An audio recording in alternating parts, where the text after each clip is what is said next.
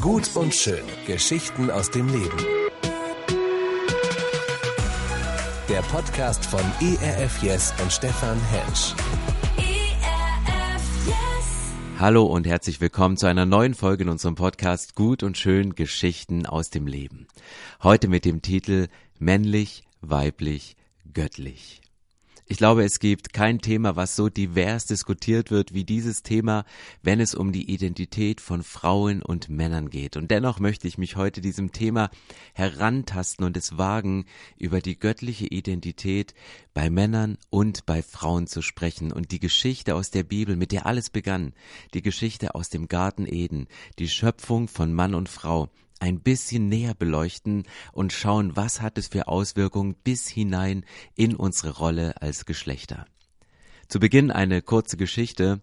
Ich war mit ein paar Männern auf einem Coaching-Seminar und der Coach verabschiedete uns mit den Worten, kommen Sie gut nach Hause und grüßt mir eure Weiber. Den Teilnehmern sind die Gesichtszüge entglitten angesichts dieser sehr unwertschätzend empfundenen Aussage, grüßt mir eure Weiber. Despektierlich, geringschätzend, nicht respektierend des anderen Geschlechts. Der Trainer reagierte darauf und sagte, ja, ihr habt richtig gehört, grüßt mir eure Weiber. Ich hoffe, ihr bezeichnet eure Frauen nicht als Frauen, weil wissen Sie, in der deutschen Sprache sind die Gegensatzpaare Mann und Weib und Herr und Frau. Frau und Herr, das drückt eine Distanz aus und Mann und Weib eine gewisse Nähe. Ich wünsche euch, dass ihr eine solche Nähe zu euren Partnern empfindet. Wenn man zu Beginn in die Bibel hineinschaut, dann findet man in der Schöpfungsgeschichte diesen Satz, und Gott schuf den Menschen nach seinem Bilde, nach seinem Bilde schuf er sie. Das heißt, Mann und Frau sind nach dem Bild Gottes geschaffen worden und sie sind gleichwertig, aber nicht gleichartig. Und ich glaube, dass das ein ganz, ganz wichtiger Punkt ist bei dem Verständnis um unsere Identität. Männer und Frauen sind gleichwertig, aber nicht gleichartig geschaffen worden. Die Männer wurden nicht geschaffen, um über die Frauen zu beherrschen. Und die Frauen wurden nicht geschaffen, um Männer zu beherrschen. Am Wert ist nichts zu diskutieren. Man sagt, dass die Frau aus der Rippe des Mannes genommen worden ist, damit sie sein Herz beschützt. Aber der Schöpfungsakt an sich zeigt, dass Gott sagt, ich möchte mich im Menschen multiplizieren. Ich möchte mein Ebenbild in die Menschen hineinlegen. 50 Prozent in die Frau, 50 Prozent in den Mann oder noch besser 100 Prozent in die Frau und 100 Prozent in den Mann. Jetzt könnte von manchen der Einspruch kommen, sagen, hey Pastor Stefan, da hast du aber was ganz gehörig falsch verstanden. Ja, da steht, der Mensch wurde nach dem Ebenbild Gottes geschaffen, aber in 1. Mose 2, Vers 18 steht doch auch, und Gott der Herr sprach, es ist nicht gut, dass der Mensch allein sei, ich will ihm eine Hilfe machen, die ihm entspricht. Die Frau ist doch eine Gehilfin, sie ist doch später geschaffen worden, das zeigt doch auch die Wertigkeit. Ich möchte an dem Punkt gerne ein bisschen tiefer gehen, was dieses Wort Hilfe oder Gehilfin, so wie es Martin Luther in seiner Bibelübersetzung übersetzt, ähm, ein wenig eingehen, was es wirklich bedeutet. Wir haben im Laufe der Kirchengeschichte dieses Wort sehr oft benutzt, um Frauen zu unterdrücken. Und wir haben sie zu Haushaltshilfen, zu Putzhilfen, zu Entwicklungshilfen, zu Spaß im Betthilfen, zu Kindererziehungshilfen gemacht. Und Frauen haben eine lange Zeit unter patriarchalischen Männerverhältnissen gelitten, die diesen Vers aus der Bibel gerissen haben und haben ihn für sich angewandt und gesagt, hey, du bist geschaffen, um mir zu helfen, damit ich aufblühen kann. Aber das Wort Hilfe wird in der Bibel nie für den Schwächeren gebraucht, sondern wenn du in die Bibel hineinschaust, dann wird das Wort Gehilfen oder das Wort Hilfe immer für den Stärkeren gebraucht.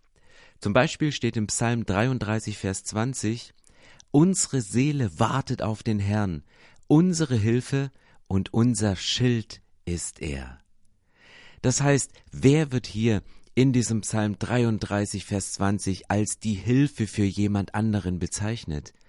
Gott ist die Hilfe für die Menschen. Und Gott ist definitiv stärker. Gott ist definitiv der wertvollere als seine Geschöpfe. Gott ist definitiv der, der auch in der Lage ist, anderen Hilfe zu geben. Und unter diesem Aspekt habe ich diese Stelle aus der Schöpfungsgeschichte für mich nochmal komplett neu verstanden. Frauen sind nicht irgendwelche Assistenten ihrer Männer, um die Wünsche zu erfüllen und zu befriedigen, die Männer haben, sondern wenn die Bibel sagt, dass die Frauen die Hilfe für den Mann sind, dann müssen die Frauen die Stärkeren sein, dann müssen die Frauen die sein, die auch in der Lage sind, anderen helfen zu können. Wenn du in den Ferien in die Alpen fährst, ob im Sommer oder im Winter, und du verunglückst in einer Gletscherspalte, entweder beim Snowboardfahren oder beim Bergwandern, dann muss die Hilfe die besser ausgebildete sein, die besser ausgestattete, dann kommen Hubschrauber, dann kommen Rettungskräfte, dann kommen Männer und Frauen, die die gut durchtrainiert sind, um dich aus dieser Gefahrensituation herauszuholen. Das heißt, die Hilfe bedeutet immer der Stärkere, der einem Schwächeren hilft. Ups, auf einmal verändert sich das Bild. Auf einmal sind gar nicht wir Männer immer nur die Starken, sondern Gott schuf uns als Mann und Frau im Ebenbild Gottes auf Augenhöhe, gleichwertig, aber nicht gleichartig. Und ich finde das einen ganz wichtigen Grundsatz, wenn man über die Identität von Mann und Frau nachdenkt, dass man das im Hinterkopf abspeichert. Die Frauen sind den Männern nicht untergeordnet als Hilfe, sondern im Bild Gottes gleichwertig, aber andersartig geschaffen. Als Gott die Frau schuf, stellte er die Frau nicht vor Adam, er stellte sie nicht hinter Adam, sondern er stellte sie an seine Seite, weil Männer sind nicht geschaffen, um Frauen zu beherrschen, und Frauen sind nicht geschaffen worden, um uns Männer zu ersetzen. Nur warum strugglen so viele Menschen mit ihrer Identität? Warum passiert gerade zwischen den Geschlechtern so viel Gewalt, so viel Missgunst? Warum sprechen wir uns so viel mehr den Wert ab, als uns gegenseitig unsere Identität zuzusprechen? Ich glaube, dass dieses große Ereignis des Sündenfalls, was ganz am Anfang der Geschichte im Garten Eden stattfand, einen großen Bruch in die göttliche Ordnung gebracht hat. Und dass seitdem die Gesetzmäßigkeiten, wie sie Gott sich von Anfang an für die Menschen ausgedacht hatte, so nicht mehr funktionieren und so nicht mehr in Kraft treten, sondern Dinge anders sind, Dinge anders verlaufen, unser Körper nicht mehr in der Ordnung ist, wie Gott ihn hergestellt hat, unsere Beziehung nicht mehr in der Ordnung sind, wie Gott sie hergestellt hat, und auch unser Körper bis hin zu unserer Identität an manchen Stellen anders empfunden wird, als Gott es von Anfang an sich gedacht hat. Weil es gibt diesen Satz in 1. Mose 3, Vers 16, wo steht, der, äh, der Satz, der zur Frau gerichtet ist, und dein Verlangen soll nach deinem Mann sein, und er wird dein Herr sein. Ja, Stefan, hier steht es doch, hier steht es doch, dass du, liebe Frau, du wirst nach deinem Mann verlangen, und er wird dein Herr sein, er wird dich beherrschen. Ja, das steht da, aber das war nicht Gottes Ursprungsgedanke. Das ist nicht der Gedanke, der eintritt, wenn die Beziehung zwischen Mensch und Gott wiederhergestellt ist und so auch die Beziehung zwischen Mann und Frau wiederhergestellt werden kann. Vor dem Sündenfall war Evas Identität in Gott gegründet. Und ihre Sehnsucht, die sie hatte, galt allein Gott. Es gab niemand anderes. Sie, sie, sie war so auf Gott fixiert, dass sie ihre komplette Sehnsucht, ihr komplettes Verlangen, alles, ihre komplette Identität in Gott gesucht hat. Und nach dem Sündenfall würde sich Eva, also die Frau, dem gefallenen Mann zuwenden, um bei ihm ihre Identität zu finden. Aber wie kann eine Frau bei einem Mann, der ebenfalls gefallen ist, ihre Identität finden? Sie wird sie suchen, aber Männer werden nie die Bedürfnisse einer Frau komplett stillen können. Männer aus einer gefallenen Welt können einer Frau nicht die göttliche Identität zusprechen, und das ist das Dilemma des Sündenfalls. Gott hatte, Gott hatte nie beabsichtigt, dass eine Frau ihre Identität über ihren Mann definiert oder umgekehrt, der Mann über die Frau. Und das ist die Krux des Sündenfalls. Das ist der Grund, warum wir heute noch darunter leiden und Identitätsfragen so große Fragen sind in unserer Gesellschaft. Aber gibt es dann überhaupt Hoffnung, dass ein Mensch seine Identität findet? Hat Gott etwas in seiner Schöpfung geplant, dass eine Frau in ihrer in Gott gegründeten Identität ihrem Mann begegnen kann und ein Mann in seiner gefestigten Identität in Gott einer Frau gegenübertreten kann? Ja, Gott hat in die Geschichte etwas hineingebaut, um diesen Sündenfall zu überwinden. Und ich lese mal den Vers, der unmittelbar Vers 16 vorausgeht, dass das Verlangen der Frau nach dem Mann ist und er sie beherrschen wird. Da steht in Vers 15 dieser Satz, dass Gott zu der Schlange sagt, zu dem Widersacher, zu dem Auslöser des Sündenfalls. Und ich werde Feindschaft setzen zwischen dir und der Frau, zwischen deinem Nachkommen und ihrem Nachkommen. Er wird dir den Kopf zermalmen und du, du wirst ihm die Ferse zermalmen. Es ist eine natürliche Feindschaft gesetzt zwischen der Frau und dem Widersacher, zwischen der Frau und dem Teufel, der unser Leben kaputt machen will, der Schlange, dem Diabolos, der Dinge auseinanderbringt. Als ich das verstanden habe, ist mir vieles für meine eigene Beziehung und den Umgang mit Frauen deutlich geworden. Frauen haben dieses Gespür, wann etwas unrein wird, wann etwas ungerecht ist. Ich erlebe meine Frau ganz persönlich als eine Frau, die ein sehr starkes Gerechtigkeitsempfinden hat, einen hohen Grad an Reinheit, eine hohe Sensibilität für Grauzonen hat. Und das ist für mich begründet in diesem Vers, dass es eine natürliche Feindschaft gibt, die Gott gesetzt hat zwischen der Frau und dem Gegenspieler Gottes. Und manchmal spüren Frauen etwas, was sie nicht unbedingt gleich begründen können. Es ist nur so ein Gefühl. Es ist nur so eine Stimmung, aber irgendwas ist dran. Und das ist eine Herausforderung. Man könnte jetzt sagen, ach, stell dich mal nicht so an, du mal mit deinen Gefühlen. Bring doch mal Fakten. Und ich musste in meiner Leiterschaft in der Kirche und auch für unsere persönliche Beziehung einiges lernen. Und ich bin einmal zu einem Mentor gegangen, nachdem ich eine große und starke Meinungsverschiedenheit mit meiner Frau hatte. Und natürlich war ich im Recht und ich war hundert Prozent überzeugt davon, dass ich im Recht war. Und ich habe mir eine Bestätigung und eine Antwort von ihm erhofft und er sagte nur, Stefan, sei schlau, hör auf deine Frau. Der Satz hatte gesessen, aber es war nicht der Satz, mit dem ich gerechnet hatte. Es war nicht der Satz, den ich hören wollte. Im Gegenteil. Und sich dann vor eine Kirche oder eine Organisation hinzustellen und eine Entscheidung zu treffen und diese Entscheidung zu begründen, damit, dass deine Frau ein Gefühl hatte, ein ungutes Gefühl, dass es nicht gut kommt, wenn wir da weitermachen. Das fühlt sich auch als Mann nicht gut an. Aber in den meisten Fällen haben sich diese Entscheidungen, auch wenn sie nicht begründet waren, immer im späteren Verlauf der Geschichte als die richtigen Entscheidungen herauskristallisiert. Und deswegen bedarf es einer Sensibilität, sowohl für die Frauen zu unterscheiden, was ist jetzt mein eigener Wille und mein eigener Wunsch, was ist Gottes Wille und was ist Gottes Wunsch. Aber ich glaube, dass Gespür bei Frauen sehr stark ausgeprägt ist und dass sie mit diesem Gefühl ganz oft, wenn wir Männer auf sie hören, wenn wir Männer mit ihnen gemeinsam unterwegs sind, wenn wir gemeinsam mit ihnen beten und gemeinsam mit ihnen ringen um die richtige Antwort, dass wir dann als Paar unschlagbar sind. Und wir Dinge, die Gott als natürliche Feindschaft zwischen Frau und dem Feind gesetzt hat, wenn wir diese Dinge ernst nehmen und darauf reagieren, dann bleibt uns vielleicht so manches Leid in der Geschichte erspart. Das bedeutet aber auch, dass die Frau, die ja die Pionierin der Sünde war, sie war ja die, die Adam den, die Frucht gab, den Apfel wollte ich gerade sagen, sorry, die Frucht gab, die Frau war die Pionierin der Sünde, aber Gott braucht sie auch als Pionierin der Rettung. Weil wer ist der Nachkomme der Frau?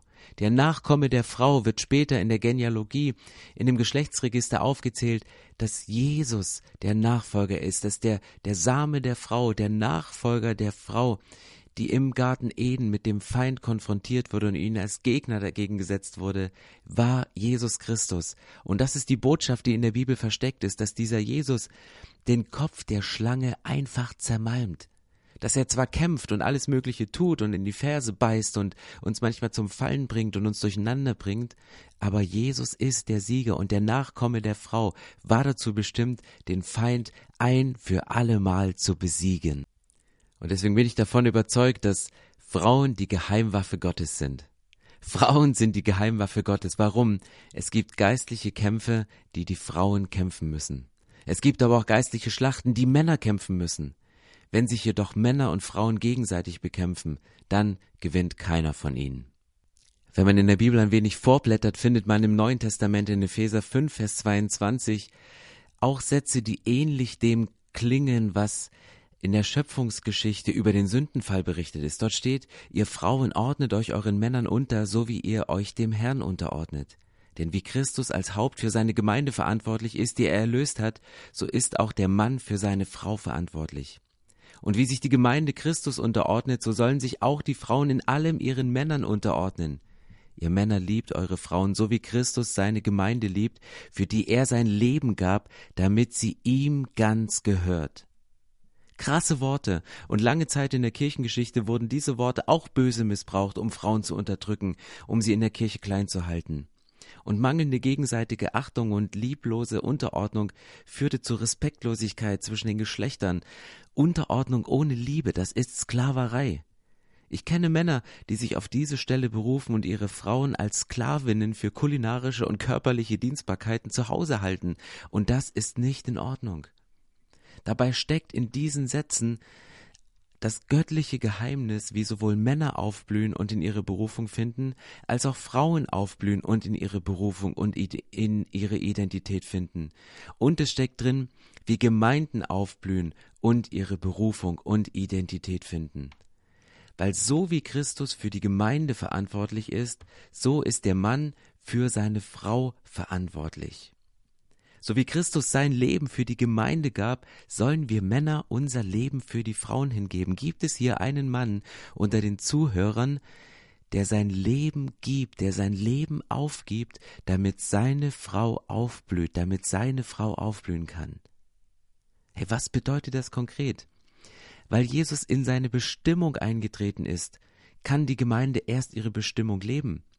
Und Frauen können ihre Bestimmung nur dann finden, wenn Männer ihre Bestimmung ernst nehmen.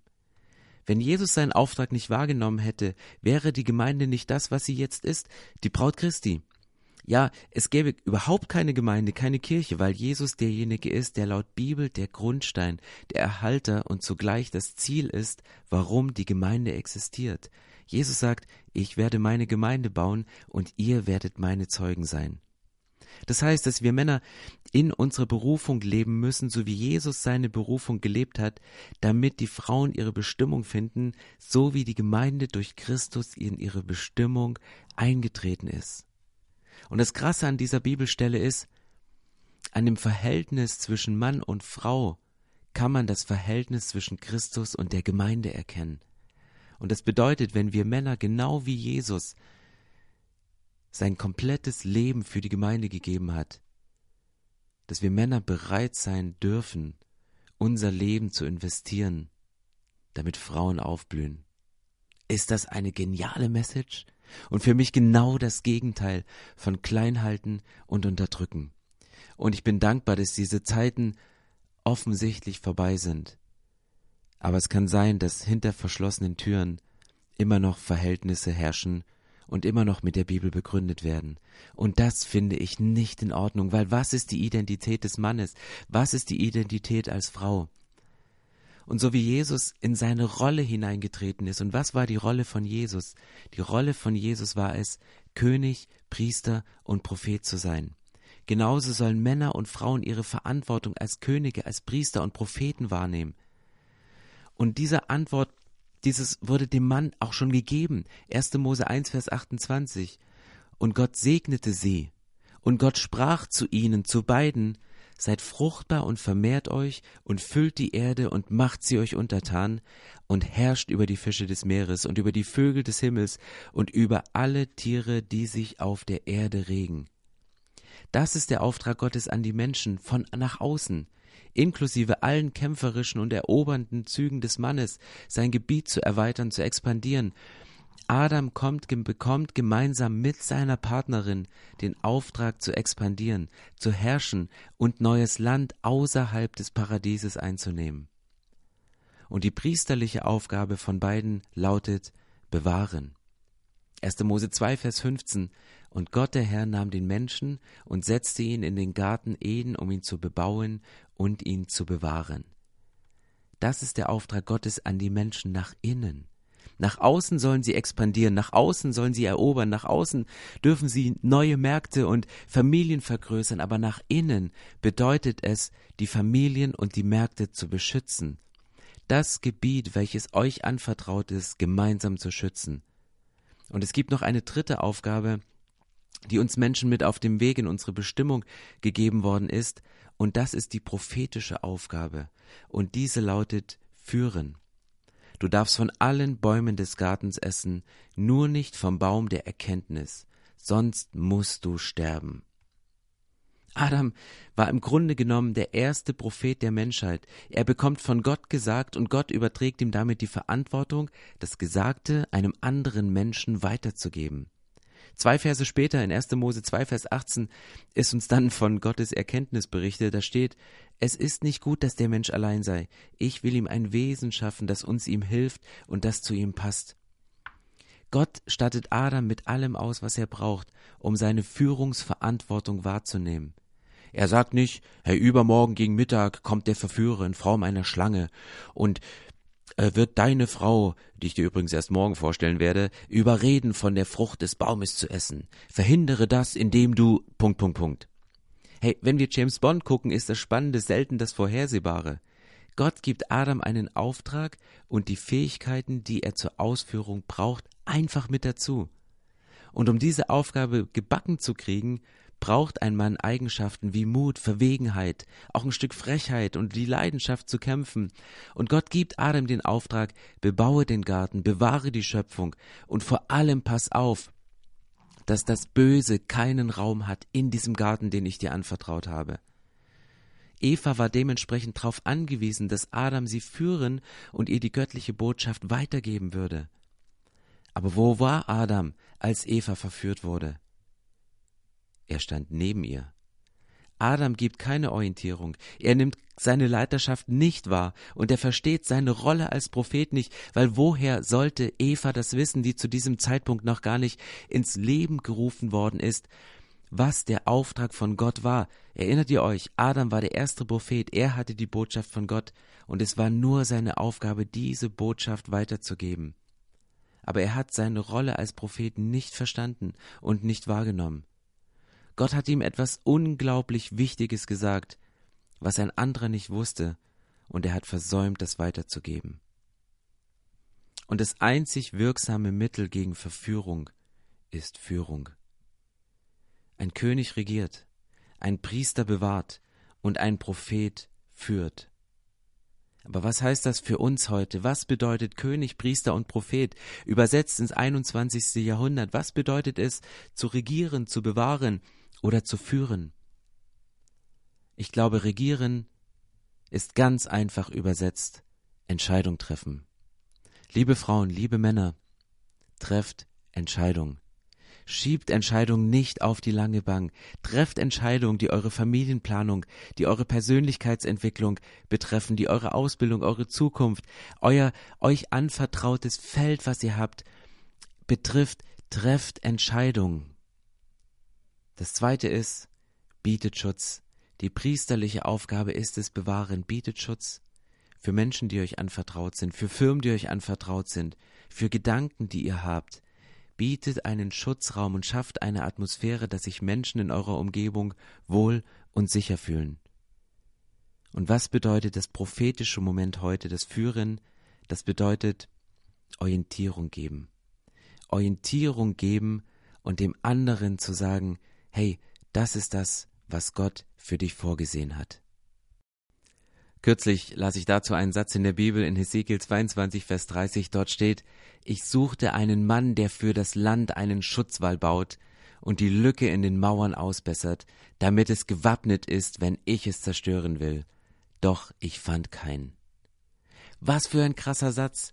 Gott hat Männern und Frauen einen Auftrag gegeben und in Bezug auf den Mann, paar Jahre später in der Kirchengeschichte, sagt Gott, ich habe meine Augen über diese Welt streifen lassen. Ich suche nach einem Mann, ich suche nach jemandem, der der einen Auftrag wahrnehmen kann, der diese Schutzfunktion wahrnimmt für ein ganzes Volk und Gott sagt, ich fand keinen. Gott sucht nach Männern, die Verantwortung übernehmen, die sich wappnen, um Dinge zu beschützen, um entstandene Lücken zu schließen. Gott suchte, aber er fand niemanden. Herr, wenn Gott heute seine Augen suchen über unsere Kirchen kreisen lassen würde, wäre er erfolgreicher? Würde Gott mit seinen Augen bei dir stehen bleiben, weil er sagt, hey, da ist ein Mann. Er sagt, das Böse hat keinen Raum in meiner Familie und ich kämpfe dafür, dass meine Familie ein Ort des Guten ist. Das Böse hat auch nichts in meiner Ehe zu suchen. Jede Frau ist stolz auf einen Mann, wenn sie weiß, dass er um die Liebe kämpft. Mein Held kämpft für mich. Sieht er in dir einen Mann, der sagt, das Böse hat keinen Platz in meinen Beziehungen, meinen Freundschaften, obwohl es sich manchmal wieder so listig einschleichen wird, wie so eine fiese Schlange, die immer wieder reinkommt. Findet Gott einen Mann in dir, der gegen das Negative in seinen Gedanken kämpft und es bewusst beschützt und der sich selbst vor dem Bösen beschützt, was einen verführen will weil Gott überträgt uns Männern die Verantwortung, auch in der Kirche zu kämpfen und das Böse draußen zu halten. Jedes Kind wünscht sich einen Vater, braucht einen Vater, von dem es weiß, mein Papa kämpft für mich, wenn es drauf ankommt. Und jeder Sohn ist stolz, wenn sein Vater ihn lehrt, wie er sich vor negativen Einflüssen im Leben schützen kann. Nur dummerweise entspricht das Wunschbild des Mannes in unserer Gesellschaft nicht unbedingt dem, was ich gerade geschildert habe und auch nicht in der christlichen Szene von dem, was ich gerade entfaltet habe. Weil gesucht werden Frauenversteher, die mit Blumen im Arm stundenlang ihrer Partnerin zuhören, softe Typen, die am Wochenende am die Würstchen grillen, vorsichtige Väter, die ihren Kids liebevoll den Hintern abwischen und umsichtige Gemeindeälteste, die äh, die Renovierung der Kirchenfassade organisieren. Wo bleiben da der Kampf, der Wettbewerb und das Abenteuer, das Kämpferische? Wenn aber das Umfeld und die Kirche und die eigene Frau es nicht zulässt, dass ein Mann kämpfen darf, dann bleibt ein Großteil seiner von Gott gegebenen Identität ungelebt. Wir gärtnernden Männer, wir brauchen den Dschungel, in dem wir kämpfen können. Albert Schweitzer wird folgendes Zitat zugeschrieben. Er sagt, die Tragödie des Lebens besteht in dem, was in einem Mann stirbt, während er lebt also dem gängigen Bild angepasste, auf ihre netten Seiten reduzierten Männer, das sind halbtote Männer, die weit hinter ihrem von Gott gegebenen Potenzial zurückbleiben. Darum an dieser Stelle auch eine ganz ernst gemeinte Bitte von mir als Mann an euch Frauen. Die Gesellschaft kann ich nicht ändern und an der Kirche bin ich dran. Aber bitte gebt uns Männern den Freiraum, unsere männliche Identität, die Gott uns gegeben hat, zu leben. Unterstützt uns darin. Meine Frau ist mir da ein echtes Vorbild. Eines meiner Jahresziele vor Jahren im Bereich Hobby Freizeit war, einmal eine Motorradtour zu machen. Und da habe ich mir ein Motorrad ausgeliehen von einem Freund, hatte die Option darauf und habe meine Frau gefragt, hey, ist das in Ordnung? Und sie hat so cool reagiert, sagte, ja klar, auf jeden Fall. Bitte mach vorher ein ADAC-Sicherheitstraining, weil ich kenne dich und dass du Grenzen oft nicht respektierst. Und dann gehe, genieß die Zeit mit den Männern. Und wir Männer brauchen manchmal diesen Freiraum, um uns nicht eingesperrt fühlen, um uns nicht eingesperrt zu fühlen.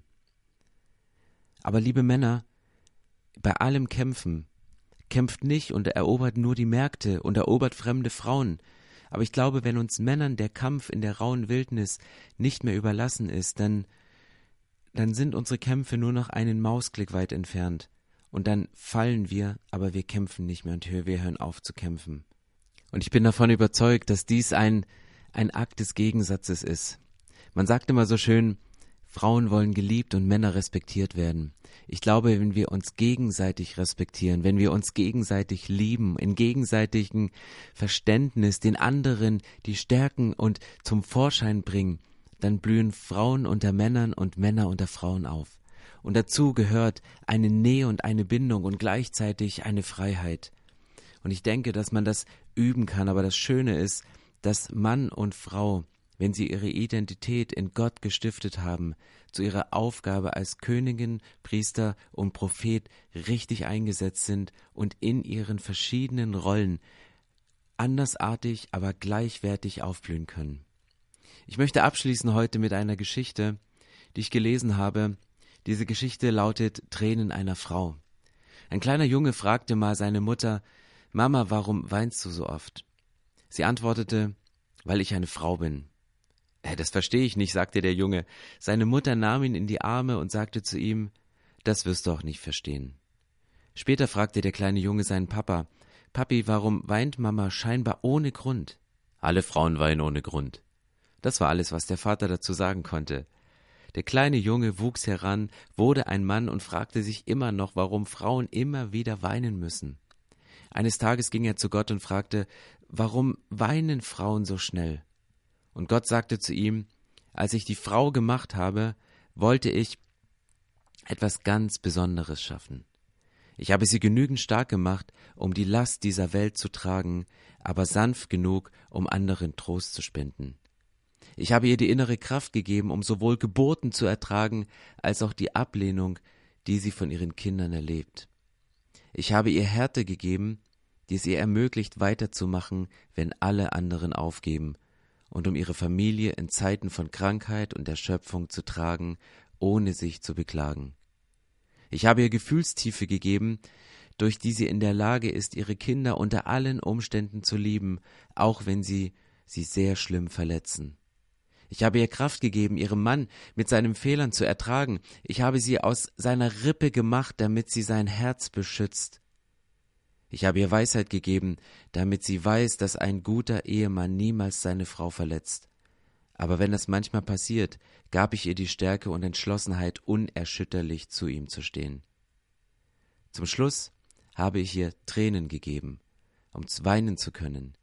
Ihre Tränen sind ausschließlich für sie damit sie davon Gebrauch macht, wann immer es nötig ist.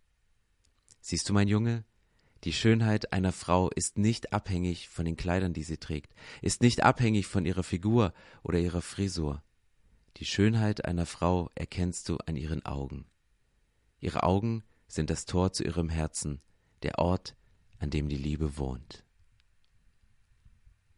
Herr, ich möchte ein Gebet sprechen, weil ich einen unheimlichen Wert, einen unheimlichen Schatz in Frauen und Männern sehe, die sagen, wir ziehen unsere Identität aus Gott. Wir möchten mit unserer göttlichen Identität leben und unsere Aufgabe als König, Priester und Prophet wahrnehmen. Unsere Unterschiedlichkeit, die wir an den Tag legen, ausleben, wie wir nur können und uns gegenseitig diesen Freiraum geben. Und Jesus, dafür danke ich dir, dass du uns Menschen geschaffen hast. Danke, dass wir beide gemeinsam in unseren Rollen, in unseren Geschlechterrollen, dich, Gott, den Vater widerspiegeln, dass zusammen dieses vollendete Bild der Göttlichkeit zum Vorschein kommt.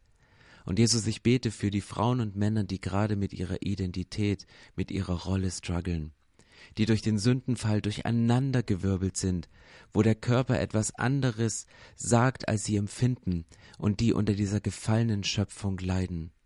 Jesus, du bist der Weg zu einer wiederhergestellten Identität, zu einer neuen Schöpfung. Und du sagst, dass wenn du wiederkommst, wirst du einen neuen Himmel, eine neue Erde schaffen, eine neue Schöpfung. Und bis dahin seufzt die Schöpfung, seufzen wir unter unseren Unstimmigkeiten, seufzen wir unter dem, was was diese Spannung hervorruft zwischen dem, wie wir sind und wie wir empfinden. Und wir können diese Spannung als Menschen nicht auflösen aber du kannst sie tragen. Und ich danke dir, dass du am Kreuz alles getragen hast, was uns das Leben schwer macht. Und ich bete, dass du jetzt Frauen und Männern begegnest, die diesen Wunsch haben, dir ähnlicher zu werden, dass wir Männer und Frauen immer mehr uns in das Bild verwandeln, was du für uns hast, wie du es dir von Anfang an gedacht hast, und gemeinsam mit einer göttlichen Einstellung in dieser Welt kämpfen, nicht gegeneinander als Geschlechter, sondern miteinander. Amen. Gut und schön. Geschichten aus dem Leben. Der Podcast von ERF Yes und Stefan Hensch. ERF Yes. Mehr Infos und Podcasts gibt's auf erfyes.de.